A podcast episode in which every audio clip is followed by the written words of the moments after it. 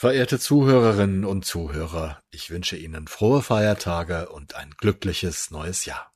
Acht Milliarden ist in der Winterpause und daher hören Sie hier eine Best-of-Folge des vergangenen Jahres. Diese Folge wurde am 9. Juli 2021 veröffentlicht. Ab dem 14. Januar geht es hier mit neuen Episoden weiter. Und nun viel Spaß.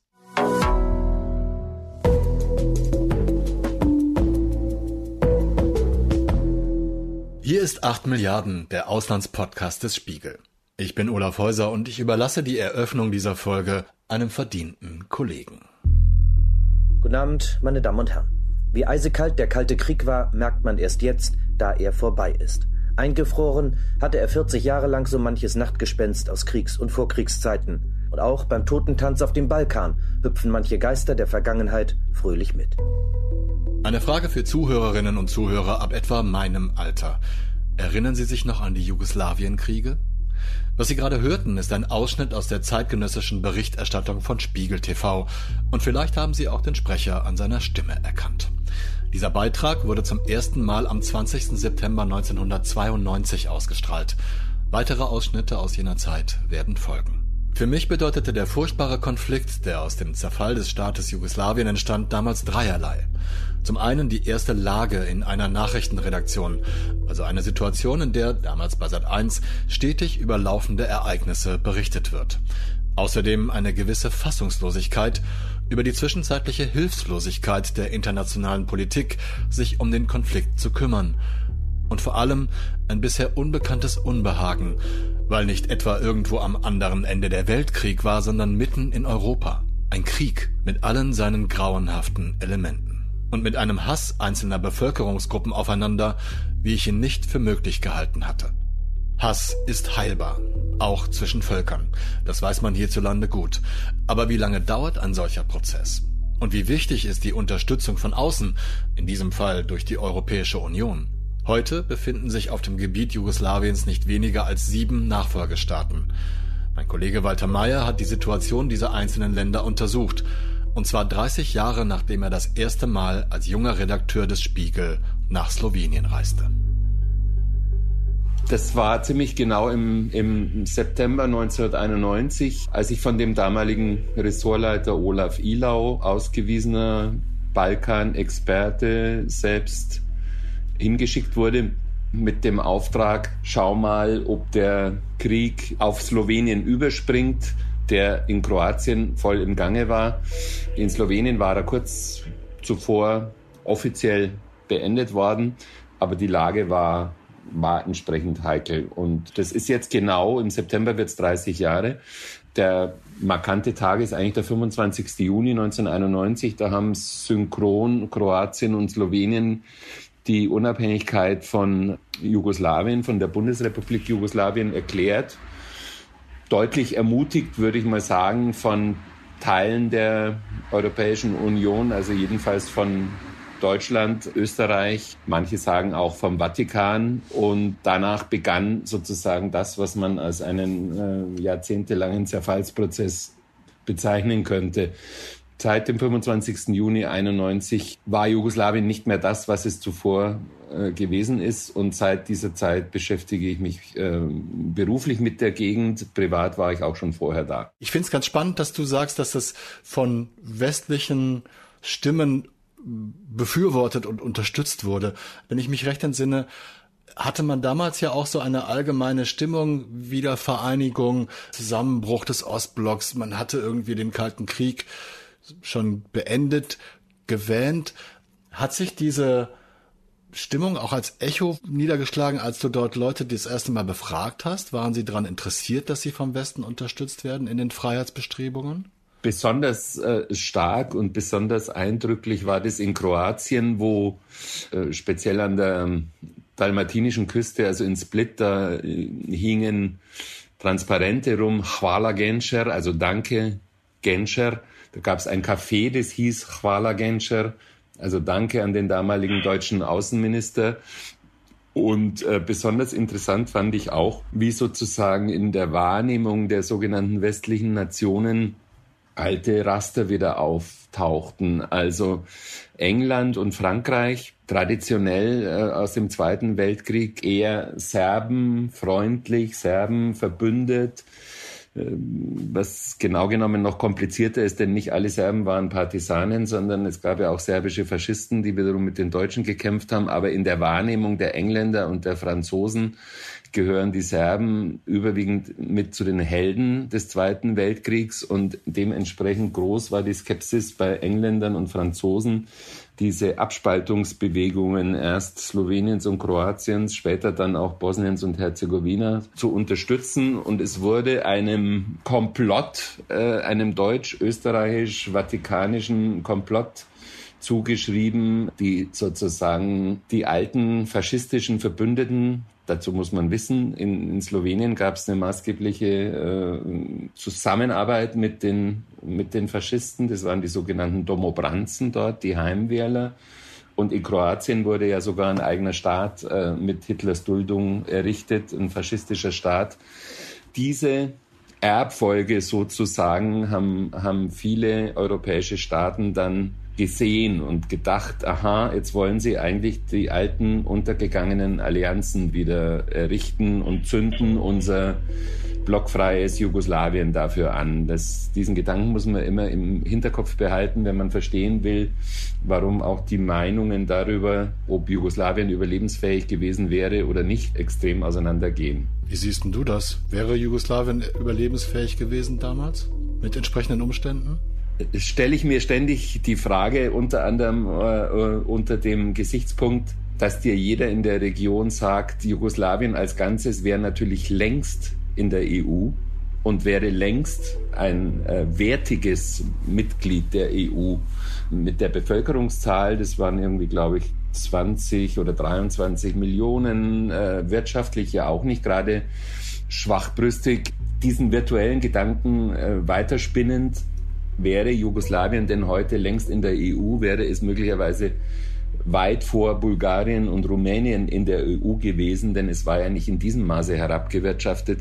Ähm, die Frage beschäftigt mich auch. Ich würde aber sagen, offensichtlich waren die Zentrifugalkräfte dermaßen stark, in Slowenien so geartet, dass man gesagt hat, äh, wir erwirtschaften praktisch ein Viertel der Exporte und kriegen aber nichts zurück und alles wird in Belgrad bei den Serben entschieden.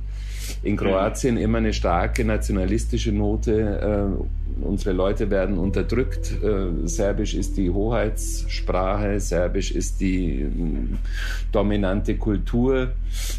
Jeder hatte seine Gründe. Lange Rede, kurzer Sinn. Ich, äh, ich weiß es nicht. Offensichtlich war 89 unter maßgeblicher Mitwirkung von Milosevic, der der den serbischen Nationalgedanken ja wahnsinnig äh, befördert hat, dann äh, war der Laden nicht mehr konsensfähig. Und insofern ist die Frage, ob Jugoslawien hätte überleben können, schwer zu beantworten. Ich weiß es gar nicht mehr so ganz genau, wann, wann ich gedacht habe, oh, das ist aber gefährlich und das weitet sich gerade aus. Gibt es einen solchen Moment, den, an den du dich erinnern kannst? Ja, und zwar war ich im Januar 92 also da war der Krieg in Slowenien, wenn man so will, längst beendet, also jedenfalls militärisch, in Kroatien im vollen Gange. Und dann wurde ich nach Sarajevo entsandt. Und dazu muss man wissen, der 6. oder 7. Januar ist in Sarajevo ein besonderer Tag, weil da feiern die Katholiken zahlenmäßig schwächer, aber immerhin vorhanden, Heilig Drei König. Die Serben hingegen Weihnachten und da kommen einige Festlichkeiten zusammen. Und ich war dann in der serbischen Weihnachtsnacht in der serbischen Kathedrale, die mitten in der, in der Altstadt steht. Und danach wurde neben dem Feuer, das man da draußen entzündet hat, haben sich Jugendliche versammelt und die haben, die haben dann eben gesungen Kotokage, Kotolage, Serbia im Mala. Das ist ein alter Spruch. Wer sagt, wer lügt, dass Serbien klein ist? Dreimal sind wir in den Krieg gezogen und wir werden wiederziehen, wenn das Schicksal es will oder so ähnlich. Und, und da hast du gemerkt, an und für sich, das war de facto genau drei Monate vor dem Kriegsausbruch dann. Und es war ja der entsetzlichste Krieg von allen, der, der in Bosnien, vor allem die Belagerung von Sarajevo. Da hat man äh, fast physisch äh, äh, spüren können, was da kommt. Und dann war ich beim Hodja der, der Kaisermoschee Zarewa Chamia heißt die, die ist auch in der Altstadt. Und er hat gesagt, wissen Sie, wir sind alle gerüstet. Und dann hat er seine Pistole aus, aus, der, aus dem Umhang geholt und hat gesagt, wir sind ja nicht blöd, wir wissen, was kommt. Das Blei lag in der Luft und der Artikel, den ich damals geschrieben habe, Anfang Januar 92 hieß, in den Köpfen ist Krieg. Eine Transall des Lufttransportgeschwaders 63 der Bundeswehr über den Bergen Bosniens. Ziel die eingeschlossene Hauptstadt Sarajevo. In der bosnischen Hauptstadt leben noch 350.000 Menschen oder mehr. In einer Stadt ohne Strom, ohne Wasser und ohne genügend Lebensmittel. Diese Bestandsaufnahme von Spiegel TV stammt aus dem November 1993, als ein Ende der Belagerung Sarajevos nicht abzusehen war. Erst nach 1425 Tagen, am 29. Februar 1996, konnte die Stadt befreit werden. Damals war Sarajevo ein gefährlicher Ort für Reporter, ein tödlicher für die Einwohner. Das Ereignis, an das ich mich am besten erinnern kann und wo mir heute fast noch die Tränen kommen, ist, das war eine Hochzeit in, in Dobrinja. Dobrinja ist äh, die, die Vorortsiedlung von Sarajevo direkt am Flughafen. Da sind jeden Tag die UN-Fahrzeuge schneeweiß vorbeigefahren äh, mit den Futterpaketen und haben den Leuten aber nicht geholfen. Und dort fand auf dem Höhepunkt des Krieges äh, im Juli 92 eine Hochzeit statt. Und zwar, wie es das Klischee fast so will, eine ethnische Serbin mit einem ethnischen Moslem. Und in den Vorgärten waren schon die Leichen begraben. Und da, da um nach Dobrinja zu kommen, musst du wirklich durch einen eine frei einsehbare Strecke von 300, 400 Metern, die du mehr oder weniger mit über 100 Stundenkilometern durchfahren musst. Ich war äh, unserem Fahrer gegenüber, hatte ich fast ein schlechtes Gewissen, dass der mit dem Golf da durchfahren muss. Und wir haben es aber geschafft und dann war das eine unvergessliche Hochzeit äh, mit den allernötigsten Mitteln, die sie zum Teil am Balkon angebaut haben, Tomaten vom Balkon und äh, Schnaps, den sie unter dem Flugplatz durch einen Tunnel durchgeschleppt hatten. Lange Rede, kurzer Sinn. Die Pointe ist, ich, vor einem Jahr bin ich wieder hin und die sind immer noch verheiratet und die wohnen immer noch da. Ich mache das ganz gerne, dass ich den Sachen dann so nachgehe und sage, was ist eigentlich daraus geworden? Und dieses Paar ist tatsächlich noch verheiratet, serbisch-muslimisch, äh, mit zwei Kindern, wo die Mutter sagt, sie sollen unbedingt äh, aussiedeln. Bosnien ist hoffnungslos, äh, könnt hier nichts mehr erreichen. Und der Junge sagt, ich bin aber Patriot, ich möchte hier bleiben. Also das war eine sehr rührende Geschichte. Würdest du sagen, dass der, der Krieg, die verschiedenen Kriege, der ganze Konflikt zumindest eines erreicht hat, und zwar eine Befriedung der Region, eine wie auch immer geartete Stabilität, oder bist du eher der Ansicht, dass die Konflikte, die damals mit Waffengewalt ausgetragen wurden, noch nicht beigelegt sind und unter der Oberfläche weiter schwelen. Letzteres unter der Oberfläche oder aber in der DNA.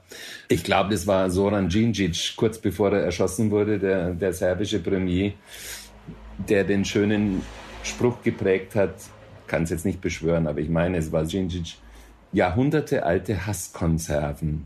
So muss man sich das vorstellen. Das ist tief in der DNA abgelagert. Es gibt kaum eine Familie, die nicht von grauenhaften Verbrechen in irgendeinem Teil der Verwandtschaft betroffen ist. Und das wird sozusagen in mündlicher Überlieferung, wird das den Kindern schon wieder weitergegeben. Der Oma ist das und das zugestoßen. Und das waren die Kroaten, sage ich jetzt mal beispielsweise, könnten auch die Serben sein. Mostar am 105. Tag im Krieg zwischen Kroaten und Moslems. Systematisch beschießt die kroatische Armee über 50.000 eingekesselte Moslems im Ostteil der Stadt. Die Hauptstadt der Herzegowina gleicht einem Trümmerfeld. Zuerst kämpften beide Gruppen noch gemeinsam gegen die serbischen Belagerer. Dann begannen die Kroaten mit ethnischen Säuberungen und der Vertreibung ihrer ehemaligen Landsleute. Die Front geht quer durch die Stadt, durch die Familien und durch die Bevölkerungsgruppen. Das muss man sich meiner Meinung nach vorstellen wie eine Ansammlung von gesättigter Lebenserfahrung, auf die jetzt noch drauf geregnet ist, das, was in den 90ern war. Aber das Fass war ohnehin schon ziemlich voll. Also da ist, ist eben vor allem äh, Zweiter Weltkrieg, serbische Chetniks gegen Antifaschisten, Partisanen gegen kroatische Faschisten, grauenhafte Gemetzel, also selbst Leute, die sich dort besser auskennen als ich, sagen, an Grauenhaftigkeit sind die Verbrechen in dieser Gegend also rein technisch gesehen nicht zu übertreffen. Das, man sollte nicht unterschätzen, in welchem Maße das mobilisierbar ist, dieses Wissen über das, was passiert ist und was jeder Einzelne als fürchterliche Ungerechtigkeit betrachtet. Woran machst du das denn fest, Walter? Und welche Bestrebungen gibt es, diese zu ändern?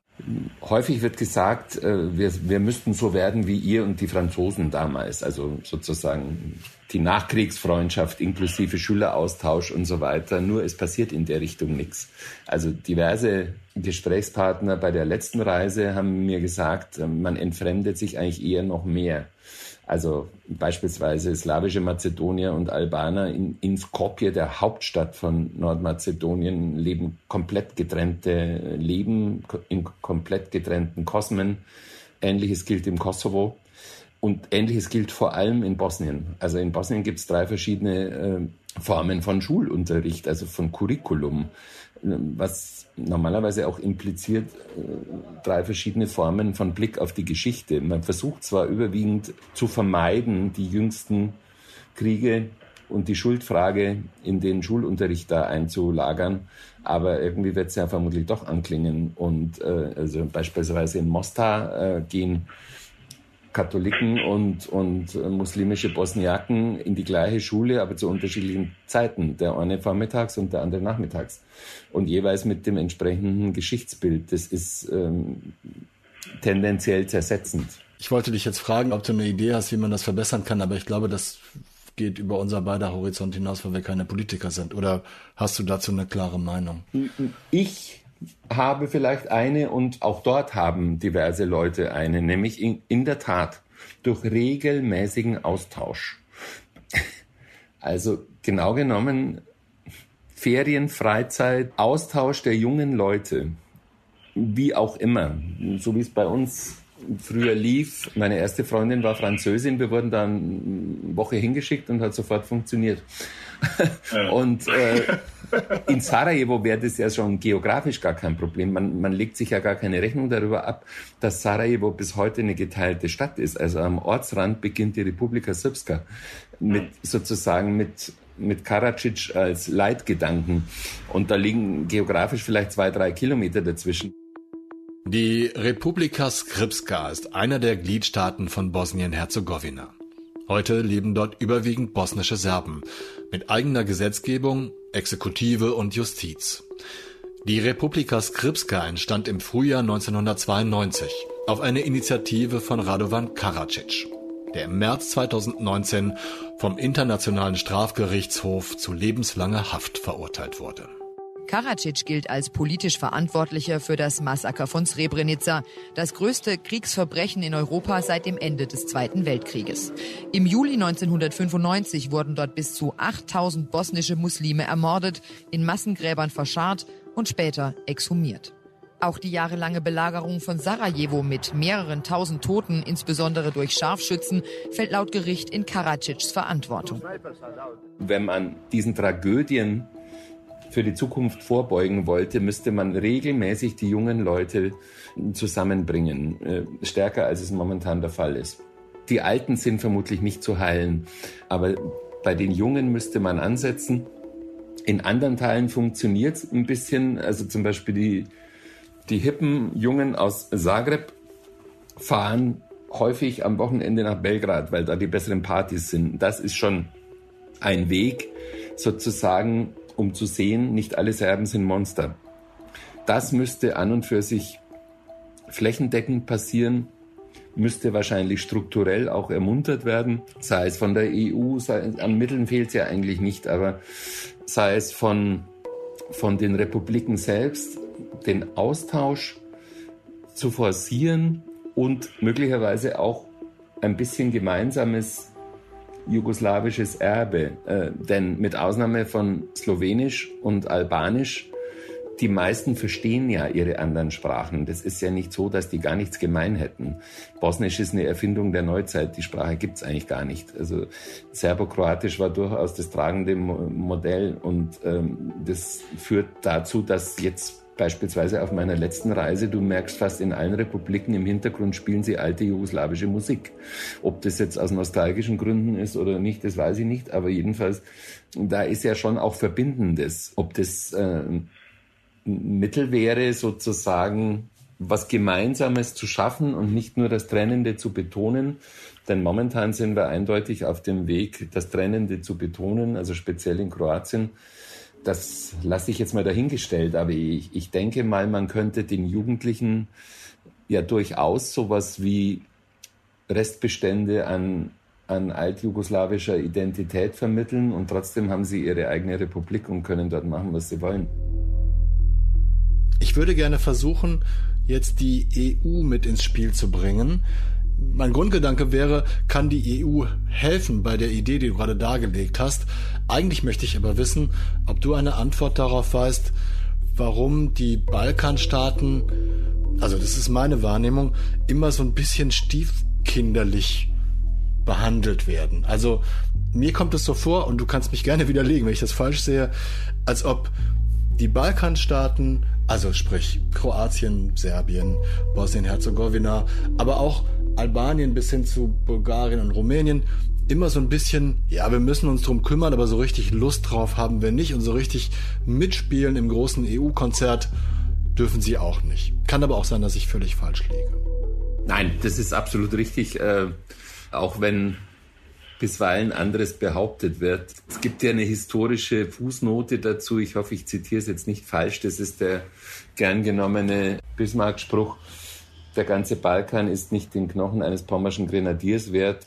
Diese Herablassung äh, ist, ist seit jeher Bestandteil der Außenpolitik, hat sicherlich auch ihre Gründe.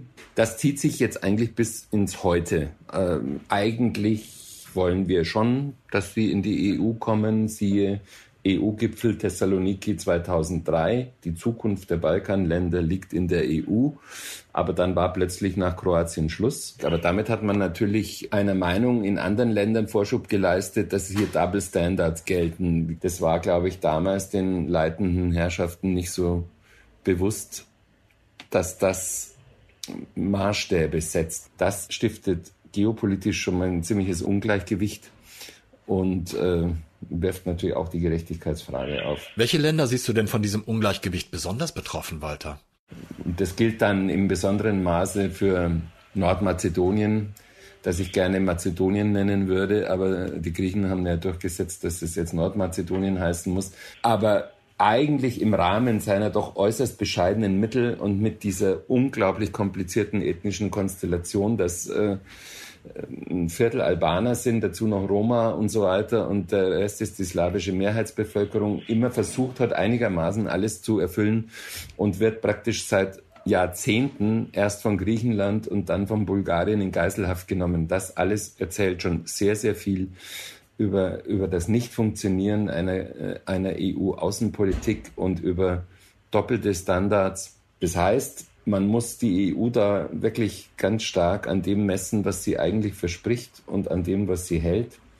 Ganz zu schweigen von der ehemaligen Chefaußenpolitikerin Mogherini, die am liebsten dort noch die Grenzen geändert hätte, weil sie einfach keine Ahnung hat von der Gegend. Wie groß siehst du denn die Gefahr, dass bei einer weiteren Vernachlässigung sich diese Problematiken, von denen wir jetzt schon viele besprochen haben, verselbstständigen und dann, naja, sag mal, ein neues ein neues Ungarn entsteht. Eigentlich hat man es ja in Slowenien jetzt schon mit dem neuen alten Regierungschef gesehen. Die EU äh, erlebt ja da aus Sicht der dortigen Bewohner eher eine Sinnkrise. Also die fühlen sich nicht wirklich ernst genommen, nicht wirklich mit einer ernsthaften Perspektive bedient.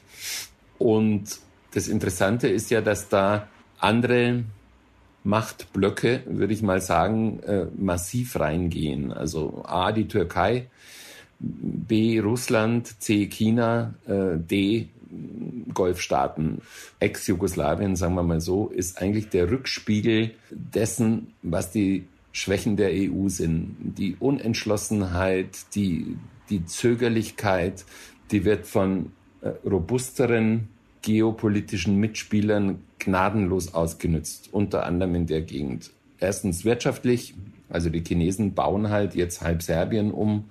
Äh, daraus muss man noch keine Abhängigkeit ableiten, aber die Chinesen machen normalerweise nichts umsonst. Also die die finden erstens den Markt natürlich interessant. Ähm, zweitens haben sie damit den Fuß praktisch in der EU-Tür, sind also direkt am Rande von Ungarn und äh, Kroatien. Aber eben auch die Russen. Die Russen betrachten das immer als Faustpfand und diese hehren Prinzipien, die, die Europa vertritt und vor sich herträgt, die auch endlose Diskussionsprozesse beinhalten, die, die bringen in dieser Gegend mit sich, dass wir immer, also wir, Klammer auf, die EU, Klammer zu, immer zu spät dran sind und potenzielle Gefahren, glaube ich, massiv unterschätzen.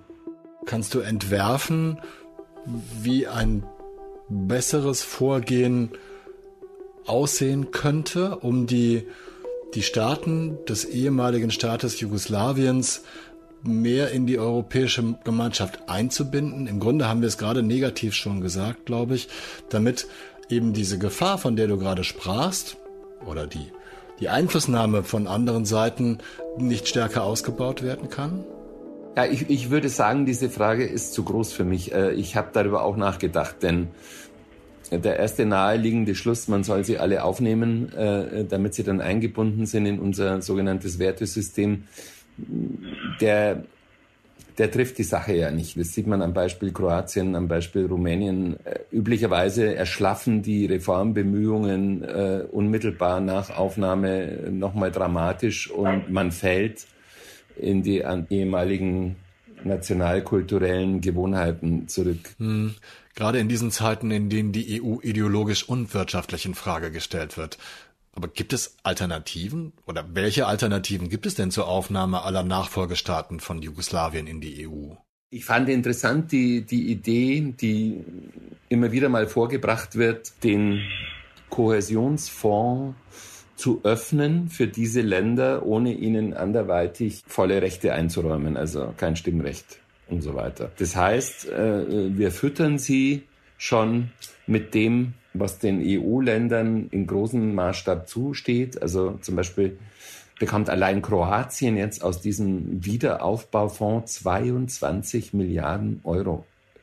Gut, über sieben Jahre gestreckt, aber 22 Milliarden Euro. Und die benachbarten Bosnier und Herzegowina in Mostar kriegen genau null.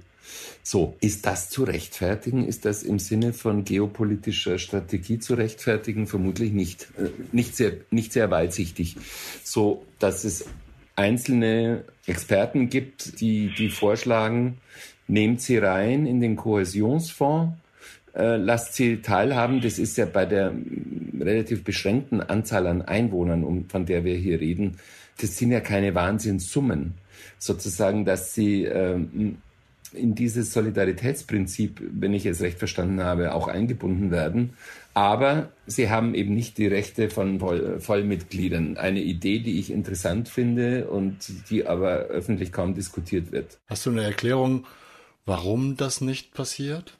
Borniertheit, Borniertheit, Brüssel, Fixierung, äh, mangelndes Interesse, Mangel an Geschichtskenntnis, äh, alles Mögliche. Überbürokratisierung. Sobald jetzt ein paar äh, albanische Freischärler nördlich von Skopje wieder äh, Granaten schmeißen würden, dann würden sie wieder aufwachen in Brüssel. Aber solange es keinen aktuellen Anlass gibt, folgt man dem bürokratischen Prozedere und das ist jetzt eben entsprechend nicht fortgeschritten und nicht fortschreitend.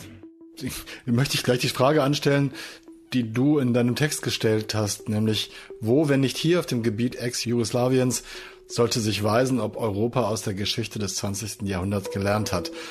Ich setze jetzt einfach mal voraus, dass du darauf eine Antwort gefunden hast. Und die lautet wie? Eben nicht. Deswegen habe ich ja auch gerade gesagt, Geschichtsvergessenheit, äh, Selbstbesessenheit. Äh, wir haben ja wahnsinnig viel interessantere Themen zu besprechen, nämlich warum Ursula von der Leyen keinen Sessel da bekam in, in der Türkei und so weiter. Es ist, wie du es vorhin richtig beschrieben hast, es ist eine lang anhaltende Distanzbeziehung zu dieser Gegend. Die Gegend macht es einem auch nicht einfach. Sie macht es vor allem einfachen Antworten nicht einfach. Es gibt dort keine einfachen Antworten. Mit aufklärerischer Mission ist manchmal auch nicht wahnsinnig viel zu, zu erreichen. Und deswegen gibt es ein gegenseitiges Fremdeln. Dann werden da EU-Sondergesandte hingeschickt, die sich zum Teil schon da gut auskennen, äh, wie, wie jetzt Lajczak im Kosovo oder der unglaublich erfolglose Valentin Insko in, in Bosnien, der, der sich super gut auskennt. Das ist ein ethnischer österreichischer Slowene. Äh, an, an Kenntnissen muss man dem gar nichts vermitteln, aber es sind Monumente der Hilflosigkeit. Und eigentlich stört es auch niemanden so wirklich, dass das halt nicht vorankommt. Das, das ist das eigentlich Befremdliche. Und wenn man weiß, wie, wie aktiv die Russen in der Gegend unterwegs sind. Einfach mit dem Ziel, bestehende Konflikte am Köcheln zu halten, speziell in der Republika Srpska, also in dem serbischen Teil der Bosnien und Herzegowinas, dann schleicht einen der Verdacht, dass wir da irgendwas versäumen in der Gegend. Passend zu Walters Schlusswort möchte ich diese Episode mit einem letzten Ausschnitt aus der historischen Berichterstattung von Spiegel TV beenden. Im Juni 1999 befragt mein TV-Kollege Andreas Lünser freigelassene Gefangene im Kosovo. Wie lange soll die NATO dann bleiben? Ja, vielleicht 15 Jahre bis 20 Jahre. Ich glaube, meine Meinung, bis 20 Jahre, bis es die kommt richtige Demokratie. Wenn die wissen nichts hier in, in, in Balkan, die wissen nichts, was ist Demokratie. Das war 8 Milliarden für diese Woche, der Auslandspodcast des Spiegel. Mein Dank gilt meinem Kollegen Walter Mayer, der das Gespräch in dieser Folge trotz widriger Umstände möglich gemacht hat und natürlich Ihnen, werte Zuhörerinnen und Zuhörer, für Ihre Aufmerksamkeit. Philipp Fackler hat wie immer für einen guten Ton in dieser Episode gesorgt. Alles, was es vom Spiegel zu hören gibt, finden Sie immer in der Audiothek auf spiegel.de und alle Podcasts in Ihrer bevorzugten Podcast-App, sei es Spotify, Google Podcasts oder ähnliches. Und wir hören uns mit der nächsten Folge in der nächsten Woche wieder. Bleiben Sie weiter tapfer und gesund. Ich verbleibe bis dahin Ihr Olaf Häuser.